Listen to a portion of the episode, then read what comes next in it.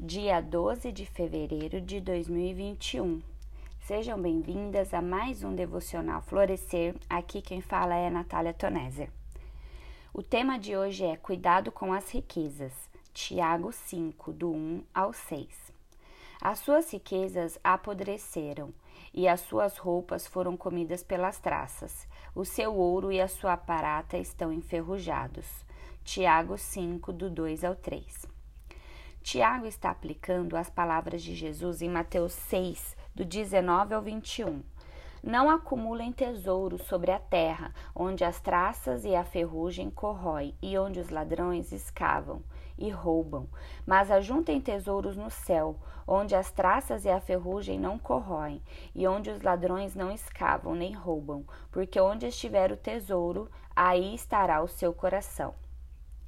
A ganância dos ricos, acúmulo de riquezas, por tirarem vantagens dos outros, todas essas coisas Tiago alertou que serão julgadas por Deus quando o dia do Senhor chegar.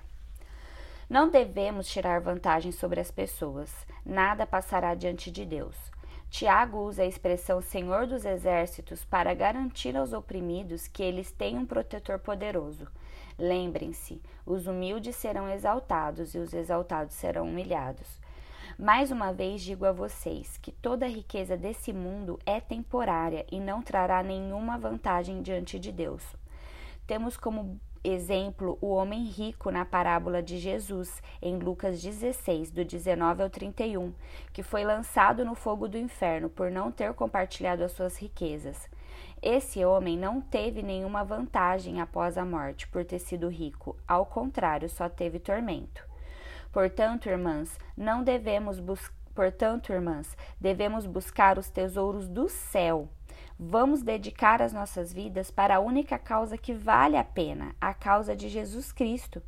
Precisamos nos desapegar das pressões desse mundo em relação à riqueza, ostentação e acúmulo de bens, e confiar os nossos dias ao Onipotente, que é fiel para nos dar segundo a sua boa e perfeita vontade. O que esse texto me ensina sobre o caráter de Deus? Deus ama o coração humilde e Deus é justo. O que esse texto me ensina sobre a pessoa e a obra de Cristo? Jesus nos ensina a sermos humildes e compartilhar o que temos com aqueles que precisam. O que esse texto me ensina sobre mim? Quais são os motivos que eu tenho para agradecer? Qual a minha oração? Que você continue o seu devocional, medite na palavra. Deus abençoe grandemente e tenha um bom dia.